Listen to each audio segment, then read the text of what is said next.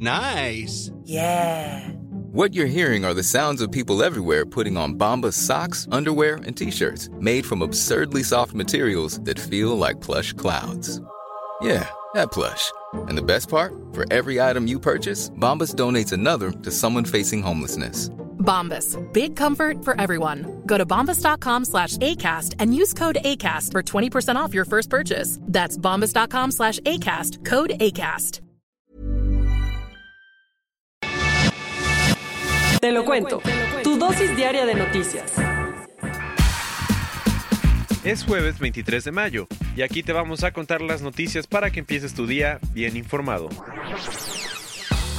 ¿Todos con Yoko? No tanto, pues desde que ganó las elecciones de Indonesia, las calles se han convertido en un campo de batalla. Te vamos a contar esta historia. Indonesia tiene la tercera democracia más grande del mundo y el 17 de abril, en más de 800.000 casillas, sus ciudadanos votaron para elegir al nuevo gobierno. En la elección se enfrentaron Joko Widodo, un tecnócrata moderado que está a favor de la diversidad, y Prabowo Subianto, quien es respaldado por algunos musulmanes de línea dura. El martes, el comité electoral anunció que Widodo había sido reelegido con 55.5% de los votos, pero el anuncio no le gustó nada a su opositor que se quedó con 44.5%. Y entonces, después de que se supiera la noticia, Prabowo acusó a la comisión de hacer un fraude y dijo que iba a retar legalmente el resultado, aunque los observadores internacionales no encontraron evidencia. Horas después, los seguidores del opositor tomaron las calles y la cosa se salió de control, pues algunos empezaron a lanzar petardos y piedras contra algunos edificios de gobierno y a incendiar autos. Obviamente la policía no se quedó con los brazos cruzados y respondió lanzándoles gas lacrimógeno. El resultado de todo esto es que desde el martes en la noche han muerto 6 personas y más de 200 han resultado heridas. Las autoridades están haciendo lo que pueden para contener la violencia. De momento han arrestado a 60 personas y ayer bloquearon algunos servicios de redes sociales, entre ellos Facebook e Instagram, en algunas zonas del país. ¿Te acuerdas que hace dos semanas Trump le impuso a nuestro jitomate un arancel del 17.5% para entrar a su país? Pues los productores mexicanos no están nada contentos. Por eso ayer presentaron una demanda en contra del Departamento de Comercio de Estados Unidos para ver si logran suspender la medida. ¿Con qué argumento? Según ellos, el castigo no debe de aplicar hasta que se compruebe que los jitomateros mexicanos sí dañan la industria de Estados Unidos. Para refrescarte la memoria, desde 1996, México no pagaba tarifas adicionales para exportar este producto al país vecino. Pero las cosas cambiaron cuando el estado de Florida acusó al sector agroalimentario mexicano de malas prácticas y en específico de ofrecer un menor precio al establecido para vender más que los productores locales. ¿Y a todo esto es cierto? Los mexicanos dicen que si la producción de jitomate Florida la ha ido mal es por el cambio climático, por falta de mano de obra, porque antes había más trabajadores migrantes, y por no intervenir tanto en tecnología como ellos. De momento los mexicanos siguen exportando y si la medida no se suspende, van a tener que pagar el arancel en 10 días. El alto precio de cancelar los vuelos.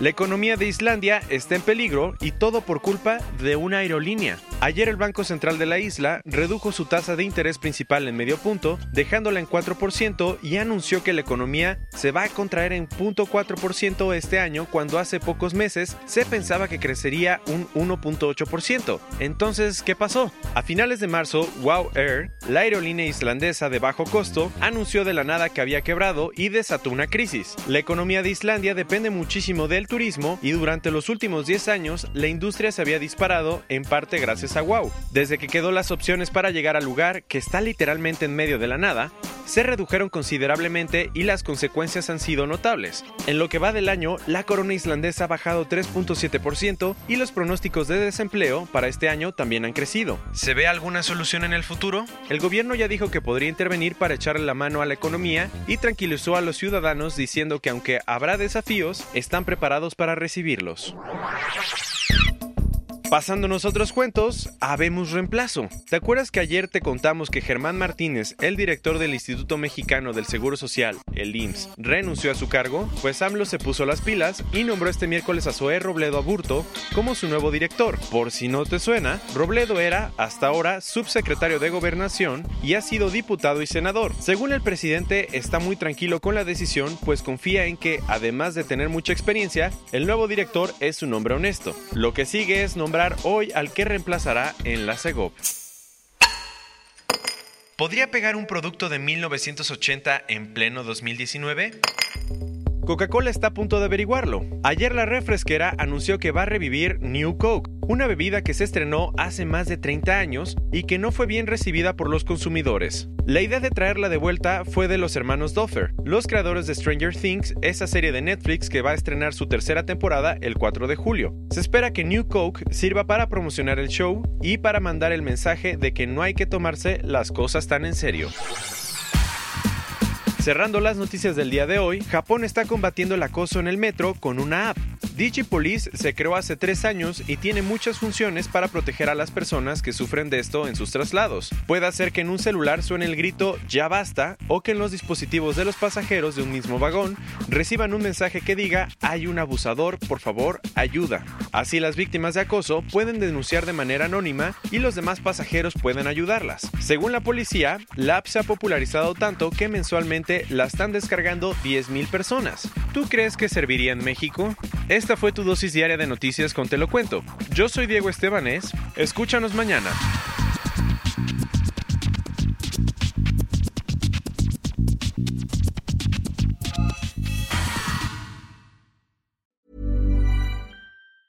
Hey, folks, I'm Mark Marin from the WTF Podcast, and this episode is brought to you by Kleenex Ultra Soft Tissues your ally to help tackle your allergy symptoms this season. I love the change of seasons, but nobody loves pollen and all those other things floating in the air that make you sneeze during this nice weather. Kleenex Ultra Soft tissues are hypoallergenic and allergist approved. So fight back against watery eyes and runny noses without worrying about irritating your skin. For this allergy season, grab Kleenex and face allergies head on.